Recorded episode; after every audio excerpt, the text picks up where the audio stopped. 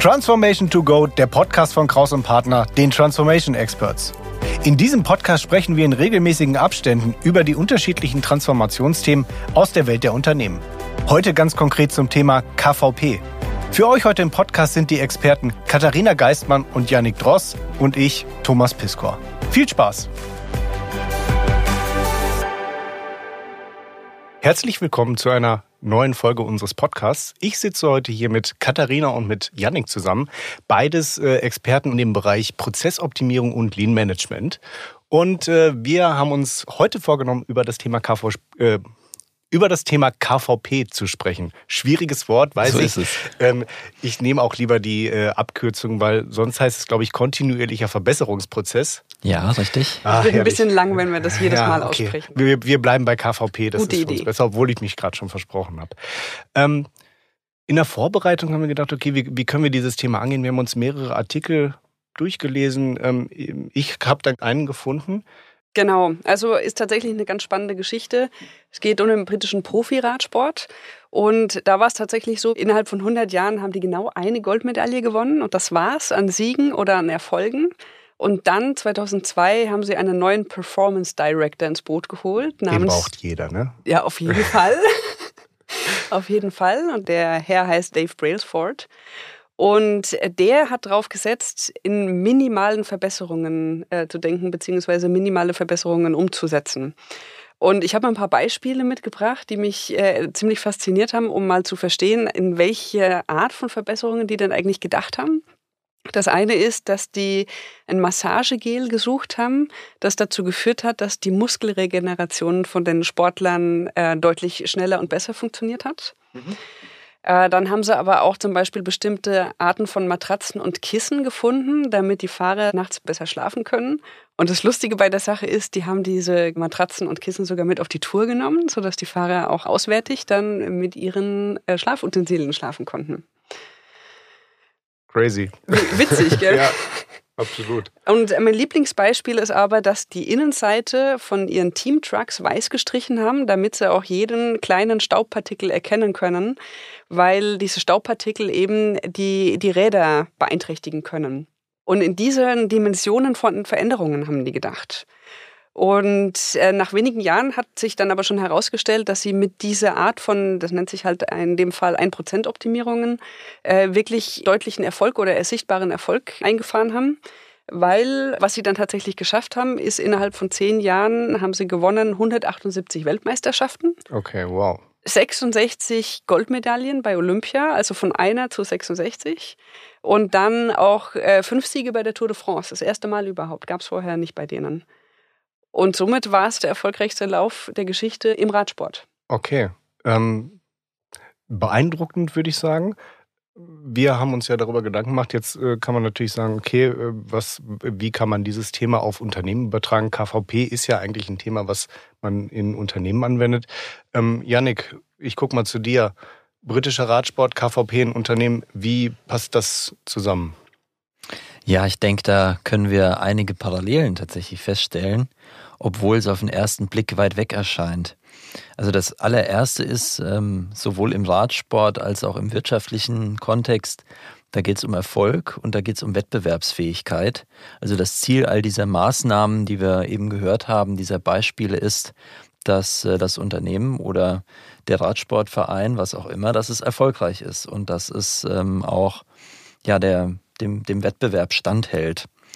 Das Zweite ist, dass wir sowohl im äh, betrieblichen Kontext als auch im Sport ähm, über kleine Verbesserungen viel erreichen können und dass es nicht immer die großen Quantensprünge sein müssen, die tatsächlich den Unterschied machen.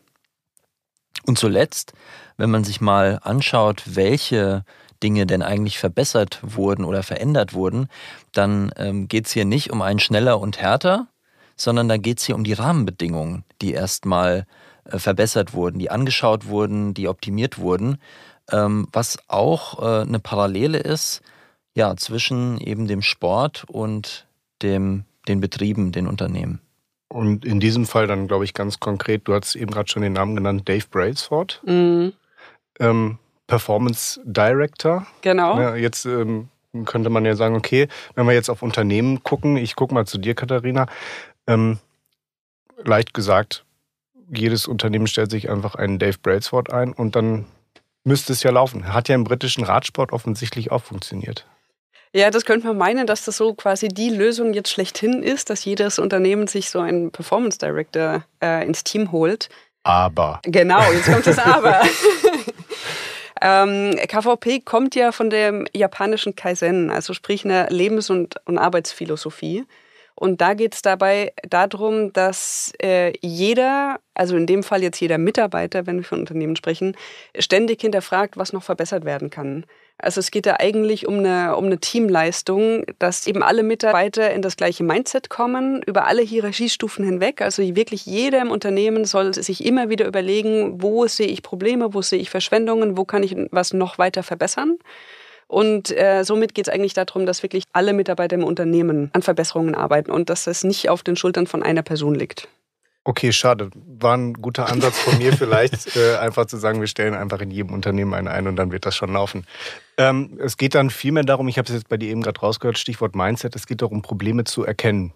Ne? Und äh, da stelle ich mir dann natürlich auch die Frage, was oder wer bringt mich denn dazu, diese Probleme zu erkennen, wenn ich doch in meinem Arbeitsalltag drin bin? Mhm.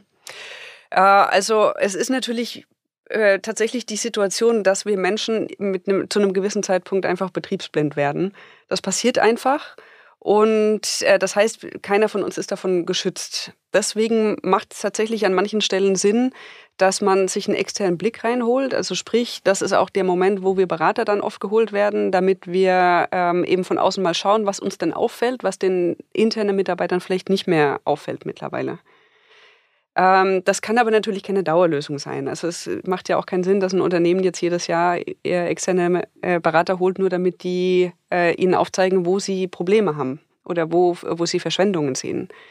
Und deswegen geht es darum, dass wir eben auch die Mitarbeiter äh, befähigen, selbst Verschwendungen zu erkennen, selbst Probleme zu sehen ähm, und auch selbst Verbesserungspotenziale erkennen zu können. Das heißt, wir zeigen ihnen durch unsere Augen zu schauen. Das heißt, wir sensibilisieren sie für Probleme und Verschwendungen, ähm, um dann im Anschluss daran ihnen auch zu zeigen, wie sie die Probleme selber lösen können. Also wir arbeiten da ganz gerne mit einem Spruch, der heißt Learn to see and learn to solve. Das heißt, erster Schritt ist für die Mitarbeiter sehen zu lernen und im zweiten Schritt dann äh, Probleme lösen zu können. Das heißt, wir geben da Hilfe zur Selbsthilfe, sodass dann auch die internen Mitarbeiter eben eigenständig an diesen Themen arbeiten können.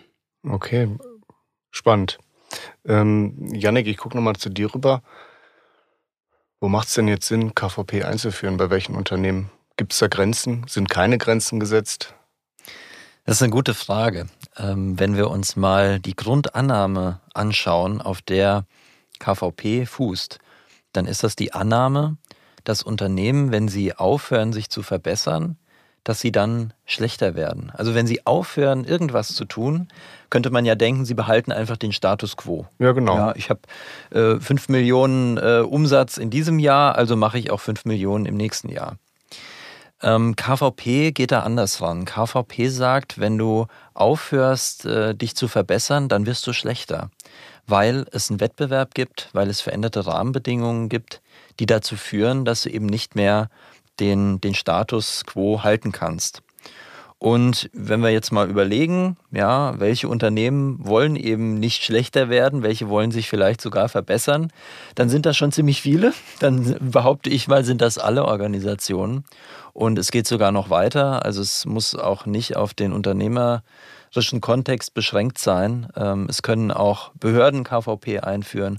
Es können äh, KVP kann in Schulen eingesetzt werden, im privaten, ähm, weil diese Philosophie, die dahinter liegt, ähm, auf ja recht viel zutrifft und weil die auch äh, ja in vielen Organisationen angewandt werden kann. Aber zu deiner Frage auch bezogen auf die Grenze, da würde ich vielleicht ganz gerne noch was hinzufügen.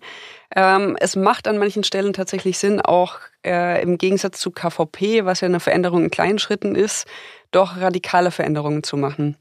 Also wenn man sich jetzt mal ähm, als Beispiel Amazon anschaut, die ja vor Jahren ähm, sich so aufgestellt haben, dass sie in der Lage sind, über Nacht zu liefern wäre ich jetzt als Wettbewerber halt ziemlich schlecht dran, wenn ich mich da nicht irgendwie versuchen würde anzupassen. Also wenn ich jetzt da mit KVP vorwärts gehen wollen würde, wäre es halt so, dass ich wahrscheinlich Jahre brauche, bis ich dahin komme, dass ich, dass ich wettbewerbsfähig bin mit Amazon.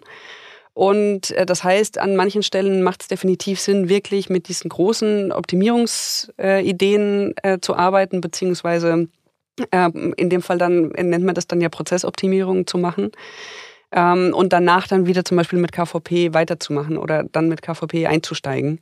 Aber genau, es gibt schon Situationen, an denen, wo man mit KVP an die Grenzen stößt. Ist nicht das Allheilmittel. Also genau. Okay, okay, ich, ich hatte ich hat schon gedacht, das ist das Allheilmittel. Aber ähm, danke, ich, ich finde es spannend, wie du, wie du sagst, man kann das in Unternehmen einführen, aber auch im privaten Bereich, da stelle ich mir die Schere relativ groß vor, wenn ich jetzt mal aufs Private gucke. Ähm, aber auch, Katharina, was du gesagt hast mit ähm, äh, dem Thema, wie, wie, wie kann ich meine Lieferkette oder dein Beispiel war, glaube ich, Online-Shop, wie kann ich das verkürzen?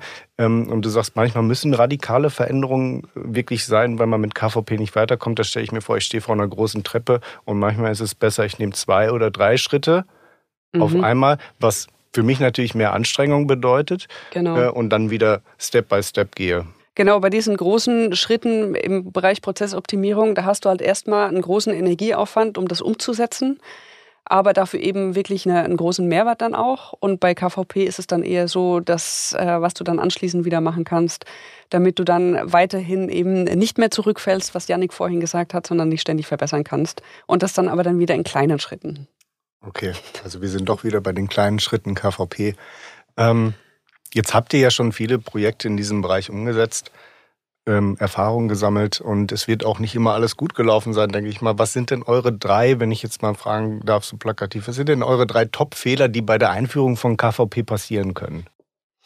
Also der erste Fehler, den wir leider sehr oft erleben, ist, dass KVP wirklich rein methodisch eingeführt wird. Dass dann eben gedacht wird, na gut, das ist einfach eine Methode, Probleme lösen, alles klar, wird, äh, wird eingeführt und damit hat sich das Ganze. Und wie wir aber vorhin im Gespräch schon ein paar Mal genannt haben, es geht definitiv um das Mindset auch bei KVP. Also Methode, ja, ist definitiv dabei, ist auch ganz wichtig. Aber wenn du nicht diese entsprechende Haltung hast, in, ständig in Verbesserung zu denken, beziehungsweise ständig zu, zu schauen, wo gibt es denn Verbesserungspotenziale, dann kommt man halt auch nicht viel weiter. Also das heißt, das, die Haltung ist dabei eigentlich das A und O und deswegen ist KVP halt schon auch eine Transformation. Ein anderes Thema, das wir beobachten, ist, dass das Management nicht, äh, sich nicht so stark einbindet, wie sie sich einbinden müssten. Was bedeutet, äh, die entscheiden, gut, wir führen jetzt KVP ein, denken, gut, die Mitarbeiter sollen das jetzt mal machen und vergessen dabei aber, dass es eben um alle im Unternehmen geht, auf allen Hierarchieebenen. Das heißt, auch die Manager sollen in dieses KVP-Mindset kommen und auch ihren Beitrag dazu leisten, dass KVP erfolgreich wird. Okay, danke Katharina. Janik, hast du noch Ergänzungen dazu?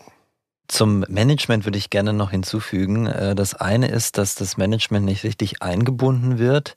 Es ist aber auch so, oder was wir auch häufig erleben, ist, dass das Management einen gewissen Machtverlust durch KVP spürt und dann in den Widerstand geht. Also ähm, klingt alles äh, sehr harmonisch bisher. Ja. Es kann auch wirklich bei solchen KVP-Projekten in der Einführung dazu kommen, dass sich bestimmte Führungskräfte fragen, ja, wenn meine Mitarbeiter jetzt hier die Verbesserungen vorantreiben, wofür bin ich denn noch eigentlich da?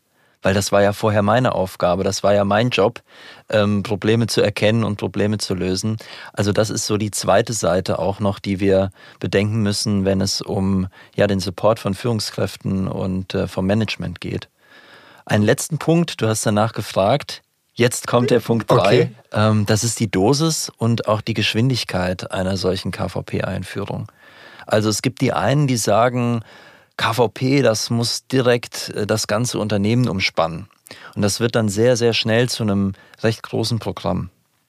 Die anderen sagen, man sollte in einem kleinen Pilotbereich starten, KVP dort ausprobieren und dann ausrollen. Und wie so oft, es gibt nicht die Lösung. Leider. Habe ich mir jetzt schon fast gedacht. es gibt leider da nicht die pauschale Antwort, so soll das gemacht werden und so nicht. Äh, das ist wirklich von Unternehmen zu Unternehmen unterschiedlich und genauso ist es bei der Geschwindigkeit.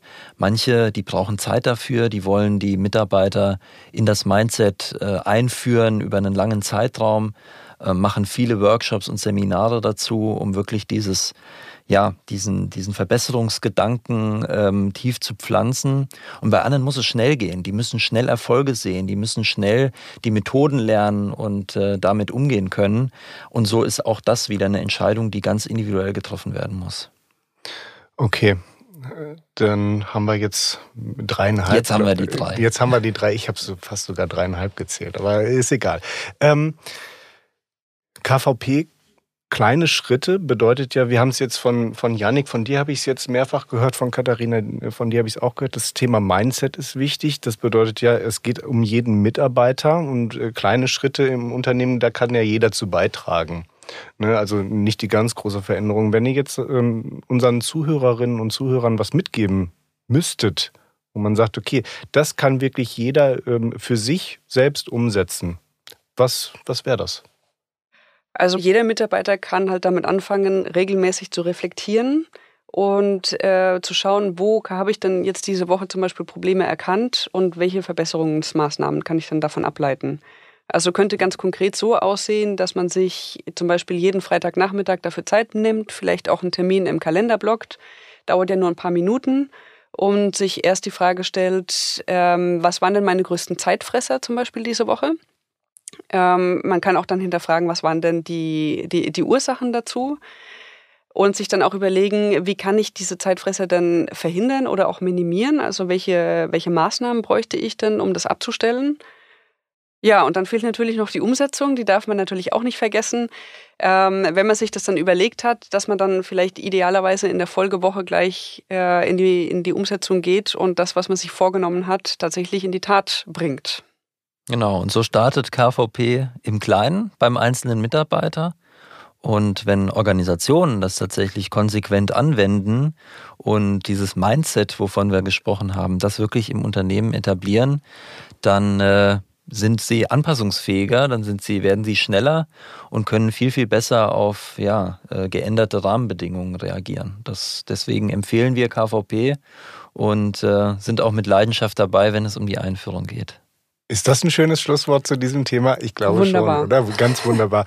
ähm, Katharina, Yannick, vielen Dank, dass ihr heute mit mir zum Thema KVP kontinuierlicher Verbesserungsprozess, ich habe es jetzt noch einmal gesagt und auch richtig gesagt. Richtig gemacht. Richtig gemacht, ähm, dass wir darüber gesprochen haben. Ich äh, habe sehr viele Sachen jetzt mitgenommen, kleine Schritte, Mindset. Vielen Dank für eure Einblicke in diesem Thema und ich freue mich, wenn wir vielleicht eine äh, weitere Folge zu diesem Thema irgendwann mal darauf aufbauen können, ne? weil das war jetzt ja wirklich nur ein Sehr Einstieg. Gerne. Vielen Dank. Immer gerne. Danke dir. Das war unsere Episode zum Thema KVP mit unserer Expertin Katharina Geistmann und unserem Experten Yannick Dross. Produktion und Schnitt Sascha Filor von Feintun. Alle Informationen zur Folge sind wie immer in den Shownotes hinterlegt. Wenn euch diese Folge oder der Podcast im Allgemeinen gefällt, freuen wir uns über eine positive Bewertung. Für Fragen und Anregungen schreibt uns auch gerne eine Mail an podcast.krauspartner.de. Mein Name ist Thomas Piskor. Vielen Dank fürs Zuhören und bis zur nächsten Folge.